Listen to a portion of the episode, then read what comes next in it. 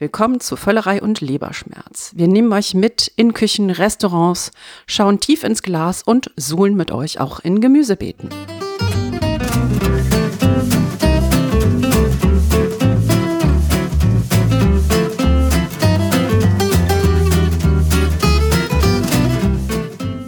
Herzlich willkommen zu einer neuen Folge von Völlerei und Leberschmerz, eurem Podcast über Essen, Trinken und den ganzen anderen Rest. Mir gegenüber schmatzt die Frau, die normalerweise lieber selber kocht, aber heute mal eine Ausnahme macht, Lee Green.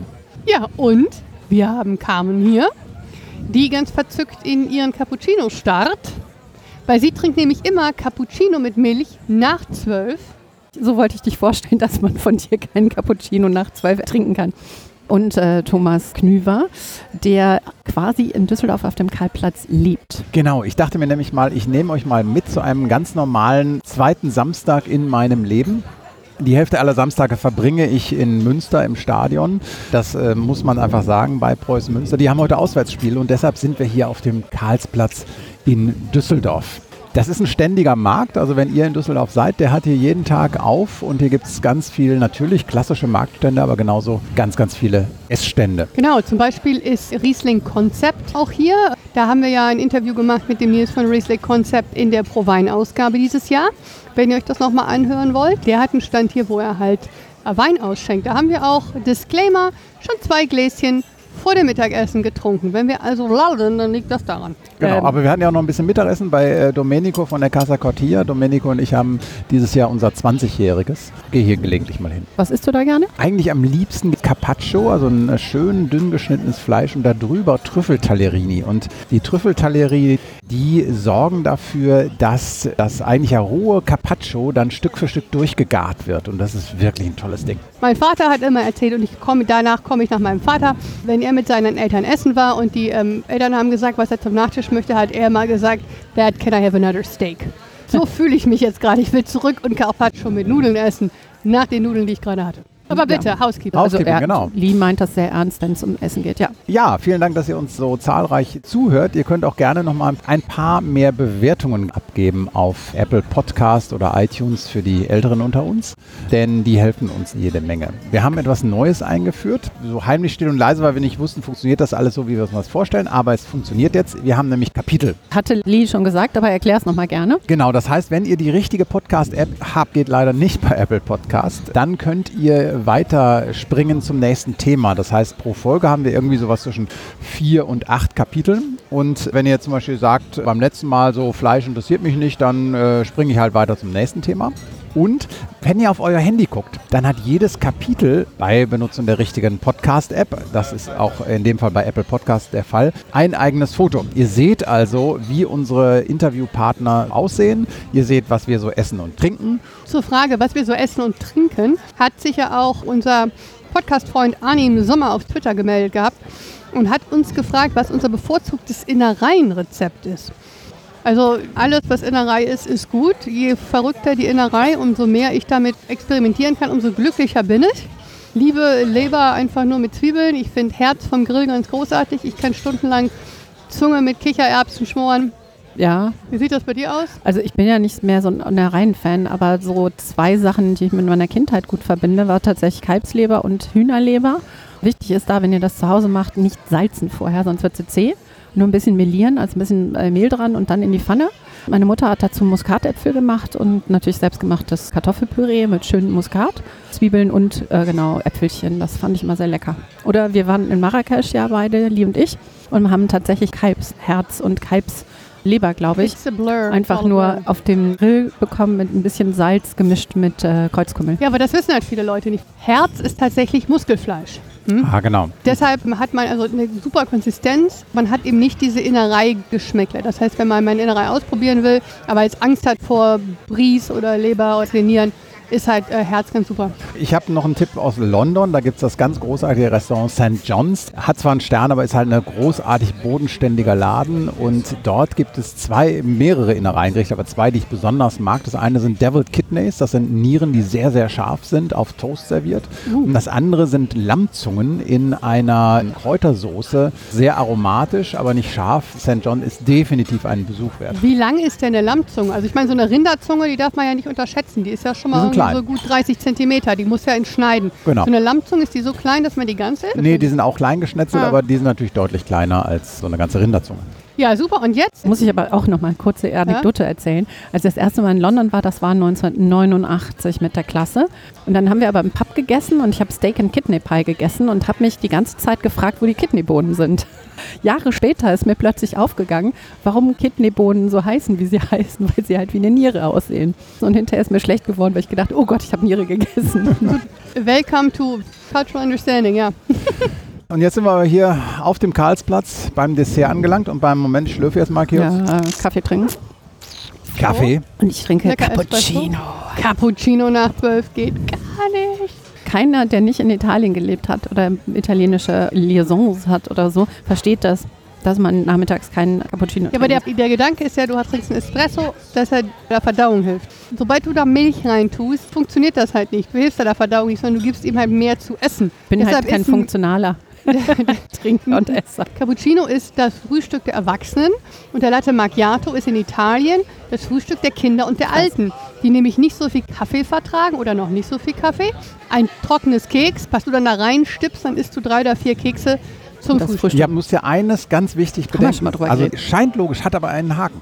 Wir sind nicht in Italien. Eben, und äh, ich mag halt meinen Kaffee. Außer Espresso, das trinke ich da mit Zucker, aber sonst keinen Zucker in den Kaffee. Aber dieser Espresso ist total lecker. Wer macht den denn? Ja, das ist eine lustige Geschichte, weil vor uns steht auch noch was ganz Leckeres, nämlich unser Dessert. Also da ist ein Flan-Küchlein, du hast einen Den habe Google ich noch gar nicht probiert, den Flanküchlein. Ich genau. dachte, das wäre ein Cheesecake. Und dann haben wir hier so eine, so eine äh, so rote Kugel, Ach, die ist auf ähm, so fast Schokocornflakes liegt. Probier mal noch. Ähm, Mhm. mm. Sehr lecker. Mhm. Also ich mache jetzt hm, weil mir der Flan schmeckt. Thomas macht hm, weil ihm das Törtchen schmeckt und Karl macht hm, weil ihr der Google-Loaf schmeckt. Und das ist ja eine der schönen Geschichten dieses Karlsplatzes, weil wir sitzen hier bei einem Mutter-Sohn-Joint-Venture sozusagen.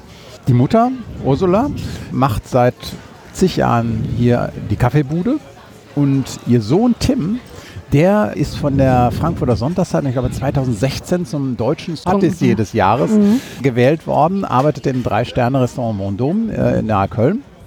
Der hat sich dann selbstständig gemacht und macht hier diese Küchlein. Finde ich total irre, auch weil beide irre Persönlichkeiten sind und hier eine ganz, ganz tolle Qualität raushauen. Dann schlage ich vor, wir fangen noch mal mit der Mutter an, weil Mhm. Kaffee interessiert mich persönlich ein bisschen mehr als Kuchen. Ja, wir fahren jetzt zu Ursula raus, denn die Fabrikation von beiden liegt in Herd. Offiziell ist das Neues. Wir können das jetzt auf der Fahrt ausdiskutieren.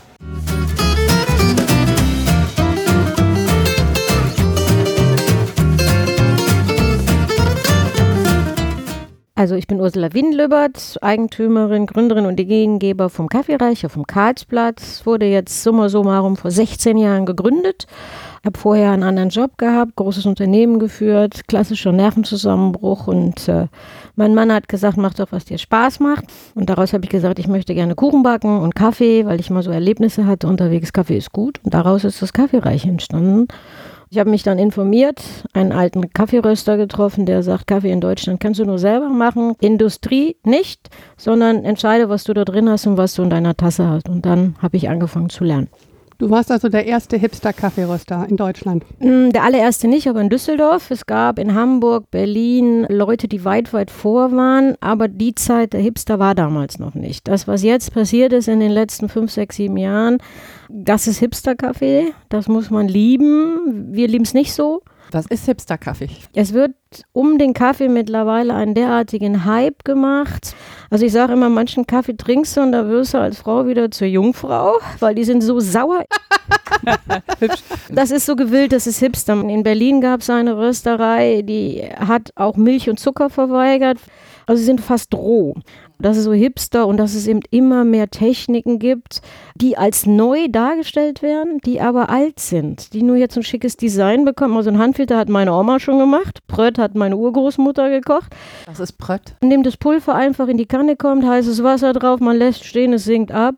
Muss man mögen, ist aber eine ehrliche Art Kaffee zu kochen, weil er sein Herz zeigt. Und heute ist es dann eben einen Hipster, was weiß ich, das Ding kriegt einen Namen, wird schön designt in einer teuren Maschine. Ähnlich auch mit dem Cold Brew. Wenn der Cold Brew gemacht wird, das ist aus dem 17. Jahrhundert. Das ist nichts Neues. Das sind uralte Techniken, die wieder belebt werden. Anstatt zu sagen, wir feiern das, was mal wirklich gut war, das Kind einen neuen Namen. Ja, Branding. Aber das heißt, du würdest dich eher sehen in der Tradition der klassischen, traditionellen Privatröstereien. Ja, es ist ja vieles gestorben, weil ne, die Discounter haben verdrängt. Kaffee wurde zu Massen, wurde immer billiger, wenn man es vergleicht. Ich musste immer am Wochenende zu den zwei Brüdern nach Venlo. Da wurde dann die gute Krönung kistenweise gekauft, unter allen Verwandten aufgeteilt. Was sind die zwei Brüder? Das war ein Supermarkt. Die zwei Brüder von Venlo, berühmt für deutsche Butter- und Kaffeefahrten. Man fuhr nach Venlo und da wurde eben Hering, Kaffee, Butter eingekauft, dieses Flipfla-Zeug, Ja, diese klar. Pudding. War am Wochenende, so wie wir heute mal eben schnell nach Barcelona jetten. Das war das Erlebnis. Hier in Düsseldorf, ich erinnere mich auch, wir sind mit meinen Eltern eben nach Venlo rüber, weil da erstmal das äh, Benzin billiger war und dann Fla tatsächlich, fand ich toll. Und es gab so ganz große Lollis, die waren so pink. Da habe ich, glaube ich, zwei Tage dran gegessen. Ja, aber da ist mal wieder in dem, was wir eben mal ganz kurz hatten. Na, das war was Besonderes. Da Mhm. fuhr man für hin. Heute kriegst du diesen Fla und die Schokomilk in jedem Discounter. Was ist der Unterschied zwischen so einem Supermarktcafé, so einer Packung und deinem? Ja, nicht nur meinem, sondern von allen kleinen Privatröstern, die sich an- anstrengen, gutes Material zu bekommen.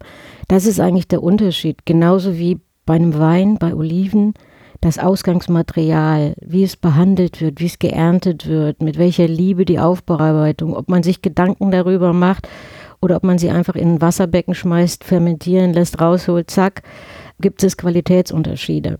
Also im Kaffee wird auch nichts weggeschmissen. Es wird keine Rohbohne weggeschmissen. Es wird alles verröstet. Und so entstehen dann auch preiswerte Sachen, die wir auch sicherlich brauchen.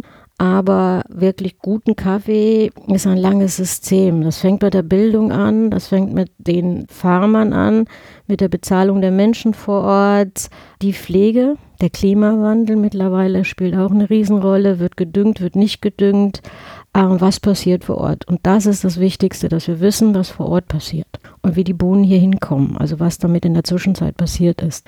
Und da fällt ein Bodensatz durch und das ist dann Industrieware. Wie kommt man an Kaffee? Ruft man jetzt in Äthiopien an und sagt, hör mal, schick mal einen Sack rüber? Ja, das wäre ein Traum. Wie ihr wahrscheinlich wisst, ist Kaffee weltweit das zweitgrößte Handelsgut nach Erdöl. Es hängen ganze Volkswirtschaften davon ab. Ungefähr 25 bis 30 Millionen Menschen arbeiten dort. Es gibt zwei Börsen. Es ist einmal in London wird Robusta gehandelt und in New York wird Arabica gehandelt. Ich möchte mal mit dem Irrtum aufhören, dass aller Robusta schlecht ist und aller Arabica traumhaft. Nein, es gibt Grotten, Grotten, Grotten schlechte Arabicas. Es gibt so wunderschöne, große, saubere, tolle Robustas. Der Unterschied ist, dass ein Arabica im Hochland wächst, langsamer wächst, dadurch mehr Aromen einschließen kann, weniger Koffein hat, durch das langsame Wachsen weniger Säuren, also vom Grund der Pflanze her. Robusta hat mehr Koffein, hat mehr Säuren, die können den Kaffee super beeinflussen. Das ist nicht so, das eine ist schlecht und das andere ist gut. So, und ich kann nicht einfach in Äthiopien anrufen, das wäre schön. Da gibt es eine Kaffeebörse, da gibt es eine Kaffeebank. Da liefern die Kaffeebauern oder die Kollektiven hin, je nachdem, wie groß sie sind. Da wird der Kaffee bewertet von Profi, sogenannten Q-Tradern, die den den ganzen Tag trinken und sagen, hm, der hat ähnlich wie beim Wein Punkte. Wir fangen so als Kleinröster bei 84, 86 Punkten an zu kaufen. Der Rest geht in die Industrie, dann wird ein Preis festgesetzt, der Mindestpreis, den man für zahlen muss. Und je weniger Fehler ein Kaffee hat, je höher steigt er in seiner Bewertung und damit im Geld. Das ist so der klassische Weg. Da sind große Exporteure dran, man braucht eine Exportlizenz. Man muss auch, um gute Kaffees in manchen Ländern zu kaufen, wissen, wer da vor Ort was Geld bekommt. Aber jetzt steht doch bei diesen ganzen Hipsterbuden noch immer Direkthandel dran. Das komplette Gegenteil. Ja, das ist die zweite Schiene. einen wirklichen, wirklichen Direkthandel gibt es ganz, ganz wenig. Es sind vielleicht eine Handvoll Leute in Deutschland, die das können. Wir haben jetzt zum Beispiel mit den Cookie-Indianern ein System entwickelt mit Oliver Driver, der sitzt in der Nähe von Köln, das ist der sogenannte Wildkaffeemann. Der hat da drüben eine Familie. Die Familie betreut ein Dorf, da sind, glaube ich, 32 Bauern, die machen Kaffee. Der eine Kurz da drüben ist wo jetzt? Kolumbien. Okay. Hm?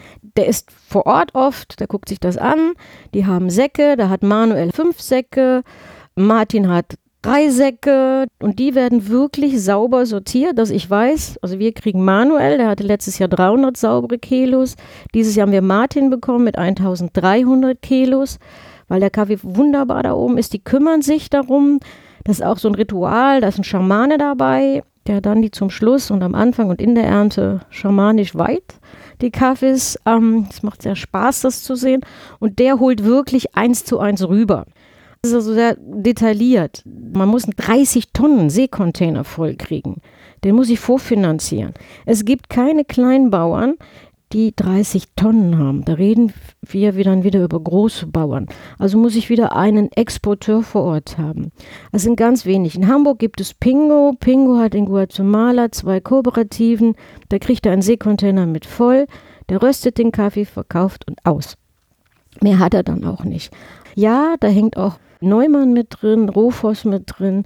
Die haben aber alle Spezialitäten aufgemacht. Und wenn die gute Sachen finden, werden die uns angeboten. In standardisierten Listen, da steht dann Brasilien, Milch, irgendwas, so und so viele Punkte. Wir holen uns ein Muster, wird verköstigt, passt zu uns, passt zu uns nicht, wird gekauft, wird nicht gekauft, Preis passt oder nicht. Kurz nochmal, Neumann ist jetzt auch ein Händler dann. Ist ein riesengroßer Händler, der unter anderem auch Schibo betreut. Wenn die Bauern nur vom Spezialitätenkaffee leben sollten, das ist ähnlich wie beim Wein, die 300 Flaschen, da kannst du keinen Betrieb von unterhalten. Also es wird immer auch minderwertige oder schlechtere oder kleinere oder Bruchware geben. Die ist nichts für Spezialitätenröster.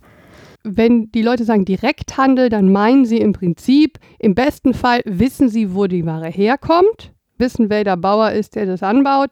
Offiziell legal sind sie nicht im Direkthandel, weil es gibt gesetzlich einen Exporteur dazwischen, der die Lizenzen hat. Dem wäre ja jetzt nichts auszusetzen, oder Thomas? Also da würde ich mich jetzt als Konsument nicht verarscht fühlen. Ich würde nicht davon ausgehen, wenn da Direkthandel steht, muss per se. Nee, das musst du mir auch nicht mich fragen, das musst du Ursula fragen. Nee, ich frage jetzt dich als Konsumenten. Für mich steht der Begriff Direkthandel so, der Händler, der mir das verkauft, der hat bei Carmen, der Kaffeebauerin, eingekauft. Der ruft die an und sagt, schick einen Sack rüber. Ja, aber kaufst du das, weil der Kaffeeröster Carmen kennt oder weil die Rechnung von Carmen kam? Nee, weil er den kennt. Ja, also, dann ist das doch Also, okay. Nee, nee, das ist nur ein Punkt. Der andere Punkt ist natürlich, wir wissen alle, und da müssen wir gleich, glaube ich, nochmal drüber reden, über die Bedingungen beim Kaffeeanbau. Da hat man dann das Gefühl, da kriegt tatsächlich der Bauer das Geld und nicht ein Zwischenhändler oder Großkonzern. Ich glaube, das ist bei dem Begriff Direkthandel auch durchaus ein Faktor bei Konsumenten, die ein bisschen aufpassen. Ja, dann kommt wieder an diese Fairtrade-Geschichte. Ist Fairtrade Schmu? Sie verdreht die Augen ein bisschen. Die sucht nach Wort. Sie sucht nach Worten, ohne so ganz hart zu reagieren. Also sagen wir, in vielen Bereichen haben die sehr gute Sachen gemacht, so bei Baumwolle und so. Bei Kaffee ist es so ein bisschen rausgewachsen. Es gibt wunderbare Labels wie Rainforest, wie US Café, das sind Zertifikate. Äh, Fairtrade tut mir so ein bisschen weh, weil die haben ein Pamphlet entwickelt nach ihren Vorstellungen, wie ein Kaffeebauer Kaffee anzubauen hat. Vergessen aber sehr oft die Tradition. Vergessen, dass wir in Äthiopien mit 70 Prozent Analphabeten reden, die 1700 Dollar fürs Zertifikat bezahlen soll. Da beißt sich dann wieder ne, alles so in, in, in den Schwanz. Weil, wenn der Bauer wirklich 1700 Dollar auf der Kasse hätte, dann bräuchte er Fairtrade nicht mehr. Also für mich ist Fairtrade ganz persönlich ein Labelhalter mittlerweile. Ja, wenn da jemand mit einem voll ausgestatteten A6 bei mir vorfährt und sagt, für die Prüfung, ob ich einen Fairtrade-Sack getrennt von meinen anderen Kaffees gelagert habe, kriegt er jetzt pro Kilo, ich glaube, es sind jetzt 32 Cent. Wer kriegt die 32 Cent? Die wäre ich gerne bereit, den Bauern zu zahlen, aber nicht der Organisation. So, und da beißt sich das alles so ein bisschen. Deswegen habe ich mich gegen Fairtrade entschieden. Ich mache lieber Projekte wie in Tansania, Candy Plantage, ein wundervoller Kaffee. Da gibt es eine Deutsche, die dort das Regiment führt. Eine Ingenieurin, die im AK Brockdorf lange war, die AD ist, die kümmert sich darum, stellt das Wasser um in, in Becken, lehrt die Leute, hat eine Schule mit tausend Kindern, die haben wir auch besucht. Wir haben die Kaffees verköstigt, sie sind hervorragend. Sie gibt Nagela 19, das ist das Feld 19, ist so ein alter Elefantenpfad, gibt sie frei. Mit jedem Kilo, was wir, nicht nur wir, also aus diesem Feld entsteht, wird die Schule finanzieren. Wir verkaufen hier in Deutschland auch mit einem Euro pro Kilo obendrauf, überweisen ihr das darunter. Oder wir haben vor zwei Jahren einen Glaser darunter geschickt, weil wir wollten nicht einfach Fenster schicken, sondern wollten den Leuten unten zeigen, wie man ein Fenster baut. Weil alles, was wir einfach darunter schicken, lehrt die Menschen ja nicht. Da können wir uns noch fünfmal überlegen, dass die ein Müllsystem brauchen und wir können gerne Mülleimer aufstellen. Es gibt auch keine funktionierende Müllabfuhr. Also müssen wir doch den Leuten erst klar machen, was sie damit anrichten. Hm. Da gibt es ja ein ganz spannendes Projekt. Sie sind in Köln, Plastic to Beans. Sie bringen Recycling-Technologie für Plastik nach Äthiopien werden dann in lokaler Währung bezahlt, kaufen mit der lokalen Währung Kaffee, den sie dann hier verkaufen und mit den Einnahmen kaufen sie wieder Ware, ne, hm? Technologie, die sie dann wieder nach. Äthiopien schicken zum Recycling. In Äthiopien lernen sie über Plastikrecycling, Entwicklungshilfe in Anführungszeichen zu leisten, die praktisch ist durch den Tool Kaffee. Wir sollten nicht entscheiden, was die Menschen unten brauchen. Wir haben äh, ein kolumbianisches Projekt gehabt vor fünf oder sechs Jahren. Dort haben wir mehr für den Kaffee bezahlt das war La Pyramid, das ist ein blauer Berg in Kolumbien. Den Leuten hätten wir sagen können, baut eine Schule davon. Die leben aber fünf, sechs Busstunden von der nächsten Mittelstadt entfernt. Und dann haben die entschlossen, die müssen alle paar Tage darunter, ich sage jetzt mal, ihre Lebensmittel oder die Dinge, die sie brauchen für den Alltag kaufen. Dass sie lieber einen Bus kaufen würden von dem Geld und sich so einen kleinen Dorfsupermarkt bauen. Damit ist dem ganzen Dorf geholfen. Jetzt fährt einer darunter mit dem Bus, kauft für alle ein. Da oben wird es verkauft, damit finanzieren sie den Bus, den Fahrer. Also wir haben Arbeitsplatz geschaffen. Und das finde ich sinnvoller, als den Leuten zu sagen, wir bauen euch jetzt den 98. Brunnen. Wo du gerade Schulen erwähnt hast. Ich habe mal gehört, dass es normal ist, dass im Kaffeeanbau Kinderarbeit an der Tagesordnung ist. Was nicht heißt, dass sie versklavt werden, sondern dass Familie von Plantage zu Plantage ziehen zusammen Zusammenhalt ernten. Hatten wir früher ja übrigens auch in Deutschland, dass die Kinder aus der Schule geholt worden sind zum Ernten. Genau. Also da muss man ganz fein differenzieren. Kinderarbeit, Straßenbau Indien, Opalhöhlen, Baumwoll brutal, Schokolade brutal. Kaffee gibt es auch noch, solche Familien, diese Wanderfamilien, wird weniger, weil sie eben sesshaft werden. Wir müssen ihnen helfen, sesshaft zu werden. Also mir hat meine Arbeit Kartoffelferien nicht geschadet. Ich musste auch mit aufs Feld. Wenn die Kinder morgens in die Schule gehen und nachmittags helfen, Kaffees zu sortieren oder mit ins Feld gehen, finde ich das überhaupt nicht schlimm. Bin ich ganz ehrlich. Das ist für mhm. mich auch keine Kinderarbeit. Schlimm finde ich, wenn sie nicht in die Schule gehen dürfen, wenn sie keine Bildung bekommen. Das können aber auch nur wieder wir ändern, indem wir die sesshaft machen, indem wir Brunnen schaffen, dass sie bleiben, ohne die Kultur zu zerstören. Die Maasais wandern. Das sind Wandervölker. Das muss man einfach auch mal sehen und das gibt es auch überall und das wird so bleiben. Wenn wir Hauslehrer schaffen und vor allen Dingen auch die Weisheit und die Tradition über das Land, über den Anbau, über die Ernten, über die Tiere, die dort leben, sollten nicht verloren gehen, nur weil jetzt alle Arithmetik oder Atomphysiker werden. Ja, wir brauchen auch die vielen, vielen kleinen, feinen Menschen, die die harte Arbeit machen, also die fleißigen Bienchen. Wir brauchen nicht nur große Häuptlinge, und wenn die da glücklich sind, und ich habe fast nur glückliche Menschen da kennengelernt, an den einfachsten Verhältnissen, die mehr geben als viele, die sehr viel haben. Man kommt da hin und da wird das letzte Bier für die Weißner rausgerückt und da wirft das ganze Dorf zusammen, dass es ein Festmenü gibt. Und man weiß ganz genau, man isst jetzt gerade ein Jahresgehalt von allen. Und die sind aber glücklich und dankbar, dass man sich gekümmert hat. Und das ist vielleicht viel wichtiger als Direct Trade, weil ich kann nicht von dem Bauern den einen Sack mitnehmen. Das funktioniert nicht. Wir reden über Kaffeegärten. Und in Äthiopien sind es viele Frauen, die ein, zwei Säcke haben. Den Sack brauche ich gar nicht holen, weil das ist alles. Da ist Schrott drin, da sind tolle Sachen drin und die müssen erst sortiert werden. Und da brauchen wir Mühlen, Sortieranlagen. Und dann kommt da irgendwo aus einem bestimmten Gebiet, nicht von Carmen der Bäuerin, sondern aus einem bestimmten Gebiet, dieses Jirga-Scheffe-Gebiet, kommen fantastische Kaffees. Und die kauft man dann und die gehen übers Kaffeeboard. Deswegen würde mich das Kölner Projekt interessieren, wie sie äthiopischen Kaffee am Kaffeeboard vorbei bekommen. Weil das ist eine spannende Geschichte. Wenn einer den Weg gefunden hat, sauberen Kaffee, guten Kaffee am Bord vorbei zu kaufen, dann sind wir in der Art von Direct Trade. Jetzt ist der Kaffee hier bei dir. Mhm. Was macht das so anders als große Industriecafés? Was passiert hier mit den Bohnen? Also erstmal ist das Ausgangsmaterial ein anderes. Was hier mit dem Boden passiert, ist, wir schauen die uns nochmal an. Wir verproben jede neue Ernte, jeder Sack, der kommt und schauen, welche Röstung wir draufsetzen. Wir arbeiten mit weniger Hitze und mit viel Zeit, dass der Kaffee sich langsam entwickeln kann.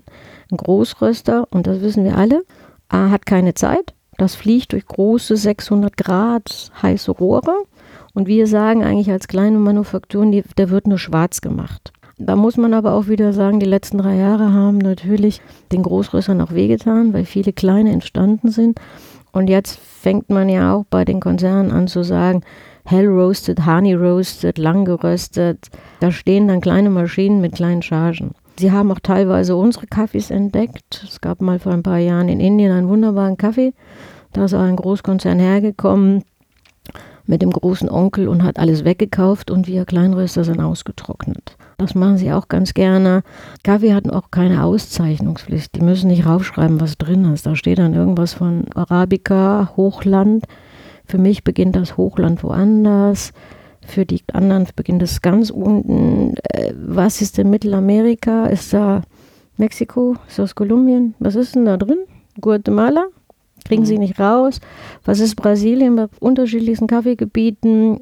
Brasilien hat gute Ware, hat ganz grottige Ware. Ist es so wie italienischer Rotwein oder halt dann zu sagen, okay, der kommt aus dem Piemont, der kommt aus der Toskana, das ist ein Chianti. Also ihr hättet als Privatröster, ihr habt dann so eine Art Denomination, wird klar, der Ja, Ursprung, ja, das wir- Terroir. Ja, wir können zum Beispiel auch sagen, unser Tansania kommt aus der Nähe, fünf Kilometer von Arusha, das Feld Nagela, 19, kann man auch bei Google einen Punkt setzen, ist Norogoro-Gegend, ist vulkanisch, ist das, man kann den Kili von da aus sehen. Ah, wir kennen Frau Stöcker, wir waren auf der Plantage, da leben also wirklich Elefanten. Und wenn man da schläft, hat man nachts schöne große Affen auf seinem Dach sitzen, da wachsen Avocados von der Größe einer Kokosnuss, also wir können viel darüber sagen und das finde ich viel wichtiger. Der Bauer kriegt von mir kein Geld direkt, die haben auch gar keine Konten, worüber reden wir da? Ja, so eine Frau, die in Äthiopien oder in, in, in irgendwo im Gebirge in Kolumbien lebt, die hat kein deutsches Bankkonto. Wie ist das denn dann, wenn du sagst, äh, da ist auch das berühmte Wort Terroir, natürlich auch in der Kaffeebohne. Ja. Ne? Du hast gerade gesagt, das ist irgendwie mineralischer etc. Berücksichtigt man das bei der Röstung? Und dann habe ich noch eine Frage, bevor du röstest, wird das Ding doch noch fermentiert. Wer macht das denn? Ja, das fermentieren tun wir nicht. Das, äh, Die fermentieren? Ich dachte mal, Kaffee wäre fermentiert. ja, aber das wird im Ursprung gemacht. Okay. Das wird im Ursprung. Es gibt unterschiedliche Aufbereitungsarbeiten. Da sind wir aber ganz tief in der Materie. Es gibt Dry, es gibt Nash, es gibt Semi-Dry, es gibt Mineral Natural, es gibt Honey. Das ist im Land wird es entschieden. Mit wasserreichen Ländern, da wird er gewaschen. Dadurch ist er milder. Wenn er Natural hat, wenn er einfach so getrocknet wird auf Trockenbetten, sagt man ihm nach, er hat viel, viel mehr Süße.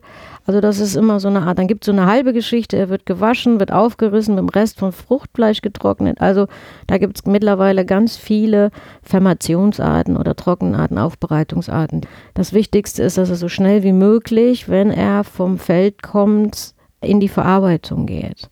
Damit er eben keine Fäule ansetzt, weil er fault relativ schnell. Es ist nun mal eine Frucht und dass man da sehr gut mit umgeht.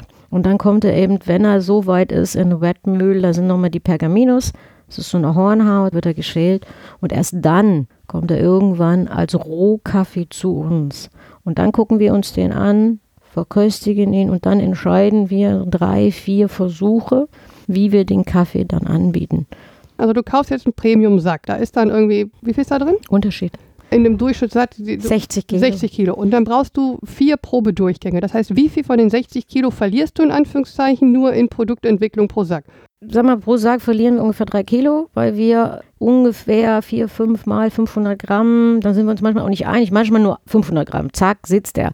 Aber es gibt auch schon Sachen, wo, ach, wissen wir noch nicht, machen wir einen Filter, machen wir einen Espresso, verblenden wir den mit irgendwas anderes, weil er nicht genug hergibt. Und dann Das wundern die. Leute sich, dass der Kaffee mehr kostet. Ja, nicht nur das. Das ist, was die Leute auch nicht wissen, ist, wenn ich ein Kilo reingebe in die Maschine, habe ich ungefähr je nach Röstung zwischen 16 bis 20 Prozent Verlust. Das ist Wasser. Das ist weg. Da kann man einen Trick anwenden, was die Industrie auch macht. Sie löscht den Kaffee mit Wasser. Der Kaffee ist anschließend wie so ein Schwamm. so ganz viele kleine Poren, nimmt natürlich Wasser auf. Das heißt, die rösten den und dann machen sie ihn wieder nass. Das ist wie das Huhn, was aufgespritzt wird mit Salzwasser. So ein bisschen ähnlich, ja, ja. Wir Kleinröster alle kühlen mit Luft, lassen uns also Zeit, aber es geht da wirklich um Gewicht. Du hast früher auf dem Karlsplatz geröstet, wo wir vorhin waren. Und äh, jetzt sind wir hier in Herd in einem, ich sag mal, optisch ausbaufähigen Industriegebiet. Ja. Warum nicht mehr mitten in Düsseldorf? Wir haben 14 Jahre dort geröstet. Ja, ich bin ja nun mal auf dem Karlsplatz, da riecht es nach Fisch, nach Knoblauch, äh, nach allem. Unter anderem hat es bis vor knapp anderthalb Jahren auch da nach Kaffee gerochen, aber es kamen immer mehr Beschwerden. Es würde stinken, es würde rauchen, überwiegend von Modegeschäften, die um 10 Uhr aufmachen.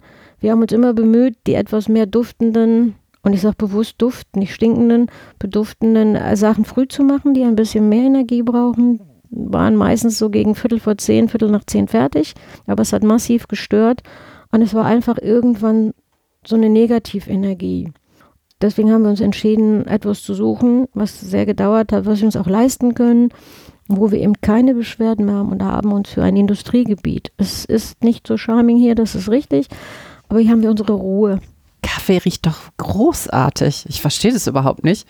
Was riecht denn unangenehm? Es gibt schon mal Röstungen, da kommt so ein Brandgeruch. Der kann, wie auch, wenn ich stark Knoblauch anbrate, wenn ich ein bisschen überziehe, wird er auch unangenehm. Und das passiert beim Kaffee auch. Aber das ist sehr selten. Und ähm, Ich meine, der Karlsplatz ist ja auch ein großer Platz. Ich meine, das verflüchtigt sich doch auch in der Luft. Da war vielleicht einer überempfindlich, so kommt mir das jetzt mal vor. es ist auch von einer Dame ausgegangen, ganz massiv. Und äh, dann ist dieses Rudelbilden und plötzlich hat es eine halbe Straßenseite gestört.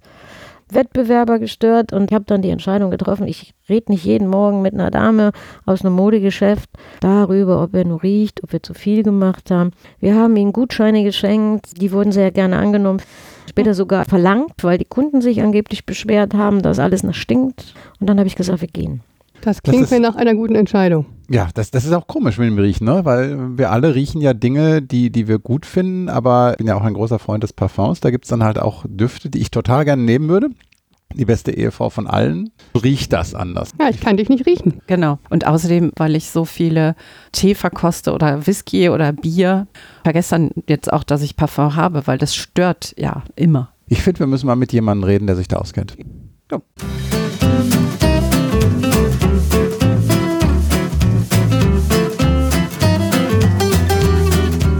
Von rechts wabert der Kaffee, von links wabert das Fleisch. Da hinten kocht ein Inder. Hier sind total viele Gerüche, aber ich finde das total geil. Bloß gerade als wir den Wein geholt haben, war dieser Lavendel, diese, diese Seifen von dem Laden neben dem Wein, das hat mich gestört und dann haben Leute geraucht. Also das kommt drauf an. Also ich bin, glaube ich, ein bisschen empfindlich in der Nase. Aber jetzt hinzugehen und zu sagen, hier stört ein Kaffeeröster, Quatsch. verstehe ich nicht. Aber das erinnert uns ja an äh, diesen äh, Fall vor ein paar Wochen, in die Nachrichten ging, diese äh, junge Dame sich so gestört fühlte von dem Käseladen bei sich im Haus, dass sie angefangen hat, da einen Kleinkrieg zu führen und dann verklagt wurde wegen Rufschädigung, was ich ja total absurd fand. Und du hast auch noch eine Geschichte von der Republika mit Die Republika. richtig? Ja, ja, das war vor ein paar Jahren. Da gab es im Hinterhof, Republika ist die größte Internetkonferenz Europas, schon sehr lange. Immer bessere Foodstände. Früher gab es da irgendwie nur Würstchen und jetzt war man ein Raclette-Stand da. Lecker. Da haben sich aber Leute beschwert, wahrscheinlich auch die anderen Gastronomen, das ist nicht ganz klar. Es lag einfach daran, dass der Raclette-Duft in die Konferenzräume reinzog. Und da muss ich ganz ehrlich sagen, ja, es war wirklich schwierig. Ich mag ja nun auch den Geruch von Raclette. Aber ihn dann über Stunden in der Nase zu haben, fand ich ehrlich gesagt auch schwierig. Und bevor hier dann gesagt wird, oh, alles böse, die Republika hat gegen eine Entschädigung den Raclette-Stand gebeten zu gehen. Der fand das aber dann trotzdem doof. Ich habe es halt nicht mitgekriegt, dass es reingezogen Ich glaube, ist. dass Gerüche halt manchmal sehr positiv sein können und dann aber auch wieder in einem anderen Moment findet man den gleichen Geruch eigentlich total doof. ja, Was ich aber auch komisch ist, wenn ich dran gewöhnen kann. Also ich habe zum Beispiel gerade einen Blumenstrauß in der Wohnung, da sind Hyazinthen drin. Jedes Mal, wenn ich den Schlüssel umdrehe in meine Wohnung, denke ich mir, boah, diese Hyazinthen stinken aber stark. Nach fünf Minuten rieche ich die nicht mehr. Ja. Und ich habe vergessen, dass ich Hyazinthen habe. Also Hyazinthengeruch geht nicht. Ich finde das eine total spannende Diskussion und ich glaube, wir führen die mal mit jemandem, der uns ein bisschen erklärt, warum man riecht, wie man riecht. Und zwar rufen wir vielleicht mal an Professor Dr. Thomas Hummel. Der ist nämlich der Leiter des interdisziplinären Zentrums für Riechen und Schmecken an der Uniklinik Dresden und ist einer der führenden Experten zu diesem Thema.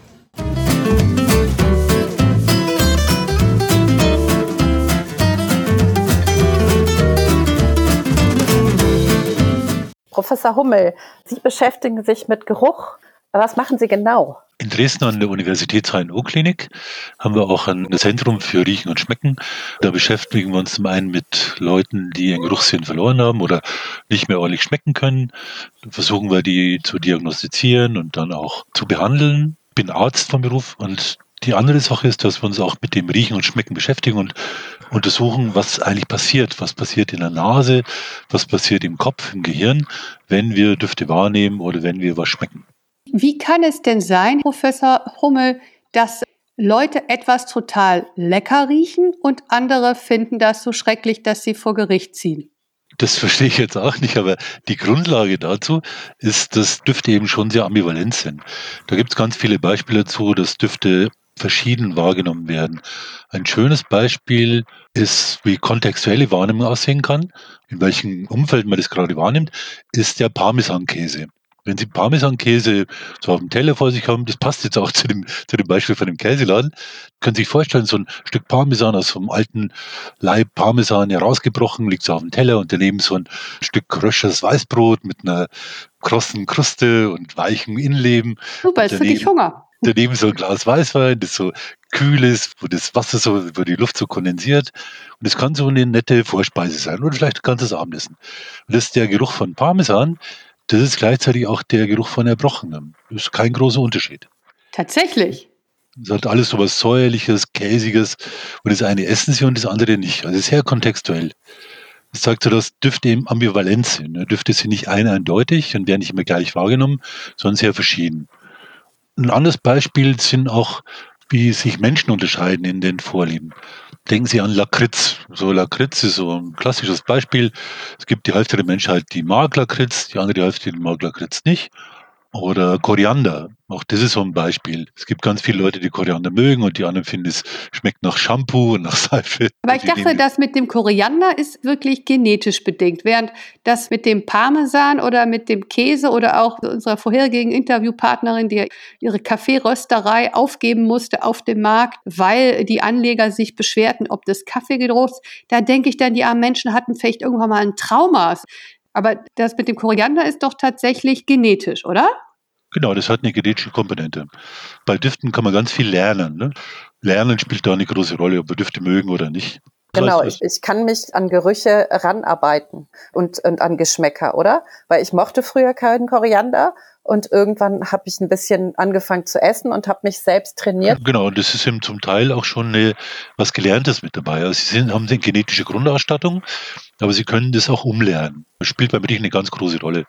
Was Sie da auch klassischerweise sehen, das sind dann trans so interkulturelle Unterschiede. Wenn Sie nach China gehen, dann schmeckt das Essen dort ganz anders und unter Umständen auch ziemlich fäkal und widerlich. Man kann sich aber an das gewöhnen auch. Ne? Genauso geht es den Chinesen, die nach Deutschland kommen, nach Europa kommen. Die finden das Essen dann auch nicht gerade angenehm. Zum Beispiel Käse, die es hier gibt. Chinesen oder Japaner gehen dem lieber aus dem Weg. Also da gibt es ganz große Unterschiede. Man kann sich das aber antrainieren, wie Sie meinen. Ne? Wie funktioniert denn Riechen? Also man sagt ja auch, das Auge ist mit. Beispiel vom Parmesan, das war ja auch ein sehr visuelles, was Sie gerade gegeben haben. Also wie rieche ich? Was passiert da in meinem Gehirn sozusagen? Beim Riechen kommen Duftmoleküle in die Nase, aktivieren da Riechzellen, die sitzen im Nasendach, quasi so zwischen den Augen. Und da werden dann verschiedene Codes aktiviert, das verschiedene Muster werden aktiviert und die werden dann weitergegeben in den Riechkolben. Das ist ein Hirnteil, wie so ein Engerling, der liegt so zwischen den Augen auch, ist ungefähr einen Zentimeter lang, ungefähr acht Millimeter dick. Und dieses Würmchen ist das eigentliche Riechzentrum. Da werden dann die Duftwahrnehmungen geordnet und dann weitergegeben ans Gehirn. Und dort sind die dann als erstes ganz eng verknüpft mit Gehirnanteilen, die viel mit emotionaler Verarbeitung zu tun haben. Das mhm. erklärt auch, weshalb wir Düfte immer angenehm oder unangenehm finden. Wie machen Sie das denn, wenn jemand seinen Geruch verloren hat? Wie gehen Sie mit dem Patienten dann um? Es hängt dann von der Riechstör, von der Ursache ab. Es gibt da Leute, die haben zum Beispiel eine Entzündung in der Nase, eine chronische Nebenhöhlenentzündung. Und das kann man dann zumindest teilweise ganz gut behandeln mit Cortison-Nasenspray oder mit Antibiotika oder mit Nasenspülungen. Und dann kann man dann bestimmte Tricks anwenden, wie man dann die Antibiotika oder das Nasenspray dann besser zu den Riechzellen bringt. Es gibt so verschiedene Möglichkeiten. Oder zum Beispiel Leute nach einem Schädelhirntrauma, also wenn die auf den Kopf fallen und dann hinterher nicht mehr riechen können, wenn die einen Schädelbruch haben, denen kann man dann auch ganz gut helfen, zum Beispiel ich Training, wenn die ganz viel schnüffeln an verschiedenen Düften oder Tropfen in die Nase geben, die dann auch das Wachstum von Riechzellen fördern. Also gibt es verschiedene Möglichkeiten. Verändert sich Geruch im Laufe des Lebens? Weil es gibt ja Dinge, die wir als Kind vielleicht total schrecklich fanden. Zum Beispiel für mich ist das so dieser Kohlgeruch. Inzwischen finde ich Grünkohl total super. Genau, Riechen ändert sich schon. Es hängt von ihren Erfahrungen ab. Beim Kohl hat es dann vielleicht noch was damit zu tun, dass er auch so eine bittere Komponente hat. Ne? Wenn sie Kohl dann essen, ist es dann für Kinder oft dann schwieriger als für Erwachsene, weil die dann weniger für Bitter empfindlich sind. Für die spielt Bitter eine größere Rolle. Kohl zu mögen hängt dann auch viel von sozialen Faktoren ab, dass sie eben in Gesellschaft essen und dann gibt's dazu auch was Fettiges zum Kohl oder es gibt dann leckere Kartoffeln, also ich weiß nicht, wie sie einen Kohl essen oder es gibt dann ein Stück Fleisch dazu. Dann auf einmal lernen sie den Kohl dann auch zu schätzen. Das ist aber was viel Gelerntes mit dabei. Aber das ist jetzt spannend. Sie haben also gerade gesagt, als Kind bin ich grundsätzlich so gepolt, dass ich bitter nicht so gut finde. Ist das irgendwie, weil die Muttermilch süß ist, sind Kinder erstmal grundsätzlich bitter abgeneigt oder gibt es einen Grund, was die Kinder nicht aus Versehen giftige Beeren essen? Evolutionär ist das schon so ein bisschen vorgesehen, dass wir eher Sachen aus dem Weg gehen, die bitter sind, weil bitter schon was Toxisches, was Giftiges signalisieren. Ich finde das total spannend. Also da sind wir schon ganz gut aufgestellt und wir gehen dann eher was Bitterem aus dem Weg und suchen dann eher was Süßes. Also es scheint so universal zu sein, dass die meisten Kinder auch Süßes angenehm finden. Auch schon das, Neugeborene. Das würde ja auch erklären, warum Mensch oder wenn Leute anfangen, Alkohol zu trinken, wir sind ja bei Völler und Leberschmerz, wir müssen auch mal ein bisschen über Leberschmerz reden, äh, dass die Leute irgendwie von der Cola zum Rum-Cola, zur Pina Colada gehen und dann vielleicht irgendwie zum fetten Zinfandel, bevor sie sich dann irgendwann mal den Pinot vornehmen. Also das ist halt einfach fett und süß ist immer irgendwie so emotional die erste Ebene irgendwie, auf die wir trainiert sind. Genau, fett und süß ist schon was Nettes, das die meisten Leute auch gerne mögen. Auch salzig ist ganz nett, also auch das finden viele Leute interessant. Was wir eben nicht so gerne mögen, ist dann was Scharfes oder was Bitteres. Und das, dass Kinder wenig Alkohol trinken, hat auch damit zu tun, dass die Alkohol nicht mögen, weil es häufiger bitter schmeckt. Ne? Das heißt, dann, es sei denn, es ist ein Likör oder so. Das heißt aber nicht, dass Kinder kein Bier trinken können. Also Kinder kann man auch umgewöhnen. In Bayern funktioniert das schon. Also wenn Kinder so beim Papa immer so ein bisschen Bier mittrinken, einen Schluck Bier dann bekommen, dann finden die Kinder auch Bier gar nicht schlecht. Und es gibt auch Haushalte, in denen wird gern scharf gegessen. Und eigentlich mögen Kinder kein Scharf, aber weil die Eltern oder überall, weil scharf gegessen wird, dann hat es auch so was Soziales und die Kinder fangen dann auch an, scharf zu essen. Also es ist nicht ausgeschlossen, dass Kinder nicht was Bitteres trinken oder nicht was Scharfes essen was wir da so als Kuriosum äh, empfunden haben, als Zeitungsanzeige, ist eigentlich gar nicht so kurios. Es gibt wahrscheinlich ganz viele Menschen, die in Deutschland durch die Gegend rennen und sich schütteln, wenn sie Kaffee riechen oder wenn sie eine Brauerei riechen oder vielleicht auch in ein Restaurant gehen und sich da nicht wohlfühlen. Gibt es da irgendwelche Riechprogramme und Consultants, die irgendwelche Programme machen, wie es im Restaurant riecht, damit es im Restaurant gut schmeckt? Da gibt es schon auch so, so Restaurantbeduftung, weiß jetzt nicht, ob sowas vorkommt, aber das haben sie ja in vielen anderen Läden. Das haben sie in eine Bäckerei, ist das klassische Beispiel. Wenn Sie an der Bäckerei vorbeigehen, dann riecht es in der Regel nach Brötchen, ganz oft. Und da gibt es auch Bäckereien, die das auch den Brötchengeruch extra in die Klimaanlage geben, damit es auf die Straße hinausbläst, damit es dann auch Kunden anzieht. Also Düfte spielen da auch schon eine große Rolle, wenn es ums Verkaufen geht oder ums Wohlfühlen geht, ne, dass man Leute quasi dazu animiert, irgendwie sich in einer bestimmten Art und Weise zu verhalten. Das kann aber auch andersrum gehen, als wenn Sie meinetwegen Brötchenduft auf die Straße blasen und ich gehe vorbei und bin gerade satt, dann finde ich den gar nicht so lecker. Dann gehe ich dem unter Umständen aus dem Weg.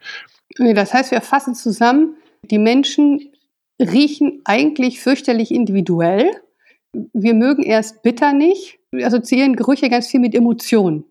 Ja? Genau. Das heißt, im Prinzip, ob was wir gerne riechen und was wir nicht gerne riechen, hängt eigentlich damit zusammen, was uns emotional gut tut. Mehr als irgendwelche biochemischen Prozesse. Ja, es ist so ein Teil davon ist angenommen, ist angeboren, es bleibt auch angeboren, aber im Riechen spielt im Lernen eine große Rolle und das ist so erklärt zum Teil, weshalb wir dann auch so verschieden sind, was Düfte angeht. Warum jetzt der Käseladen da verklagt wurde, das ist ein bisschen schwer zu erklären. Es hängt damit zusammen, dass manche Leute sich dann sehr stark gestört fühlen durch den Duft von dem Käseladen Aus irgendeinem Grund, den man jetzt nicht versteht, aber wird es ja einen Grund geben. Und dann steigen die Leute sich auch manchmal in sowas hinein. Ne? Das ist dann eine starke psychologische Komponente mit dabei, dass man das dann immer störender findet. Man könnte es genauso gut sich möglicherweise auch abtrainieren, dass man dann mit einer entsprechenden Behandlung oder mit einer entsprechenden Psychotherapie meinetwegen, ich nenne es jetzt Therapie oder vielleicht bei der entsprechenden Umstimmung, dass man sich das auch wieder abgewöhnen kann, dass man diesen Käsegeruch so fürchterlich ekelig findet. Ne? Das hm. könnte auch genauso gut andersrum gehen. Dann wünschen wir doch jetzt dieser armen Dame, die sich so fürchterlich belästigt fühlte durch diesen Käseladen da, dass es zum Gerichtsprozess kam, wünschen wir ihr ganz viele positive Käseerlebnisse und bedanken uns ganz fürchterlich bei Ihnen, Professor Hummel, dass Sie sich die Zeit genommen haben, uns da Licht in das Dunkel zu bringen. Vielen Dank für Ihre Zeit, vielen Dank für das Interview. Ganz herzlichen Dank.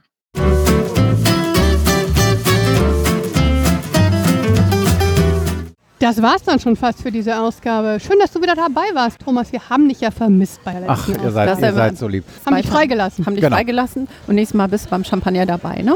Genau. Und ich glaube, wir können auch noch sagen, wir haben ja hier auch über den Kuchen geschwärmt. Über den reden wir in einer späteren Folge. Wir haben mit Tim Techtmeier und äh, Alex Lager von Your Pastry natürlich auch gerade noch gesprochen. Das gibt es dann so in der übernächsten Folge, würde ja, ich mal sagen. wollen wir jetzt nicht auf alles auf einmal rausschießen, ne? Genau, das wird auch spannend, weil sie werden zum Beispiel berichten von der äh, Weltmeisterschaft der Eismacher, wo sie im Team der deutschen Nationalmannschaft waren. Ole, ole, ole, ole. Ah, nein, hört auf mit Fußball. Ich wollte eigentlich demnächst einladen, aber egal. Schön war es wieder mit euch. Ja. Das Kind fand das jetzt nicht im Hintergrund. Wir sitzen weiterhin beim Café. Fand ich auch, dass du wieder dabei warst. Wunderbar. Und lasst uns doch wissen, liebe Hörer, wenn es irgendetwas gibt, was ihr nicht riechen könnt. Ich fände das jetzt spannend mal zu hören, ob irgendjemand anderer noch irgendwie ein Trauma hat mit, keine Ahnung, Rosen oder. Ich kann zum Beispiel Arminia Bielefeld nicht riechen. Gut, ich glaube, mit diesem wunderbaren natürlich wie der Fußball sieht, beenden wir den wir heutigen Tag. Wünschen euch großartige zwei Wochen, bis wir uns wiederhören und sagen Tschüss, Tschüss. vom Karlsplatz. Tschüss.